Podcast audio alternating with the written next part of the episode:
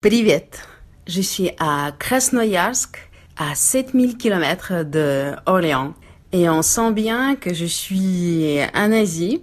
Il fait très très chaud et humide, on dirait la Thaïlande.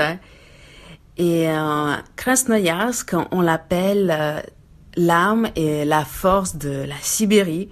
Et c'est vrai, on le sent euh, vraiment ici quand on regarde la fleuve Yenisei et les montagnes autour, euh, on sent que c'est vraiment la force et l'âme de la Sibérie.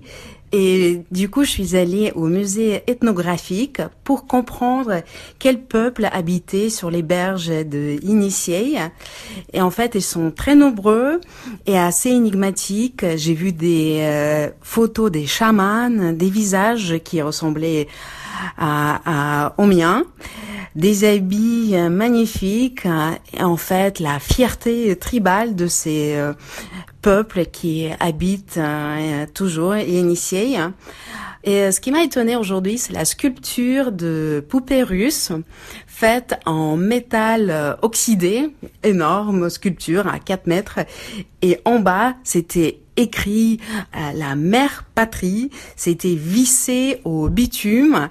C'est vraiment comme ça que je vois les gens de Sibérie, austères, un peu rudes, mais tellement authentiques et euh, tellement intéressants à l'intérieur.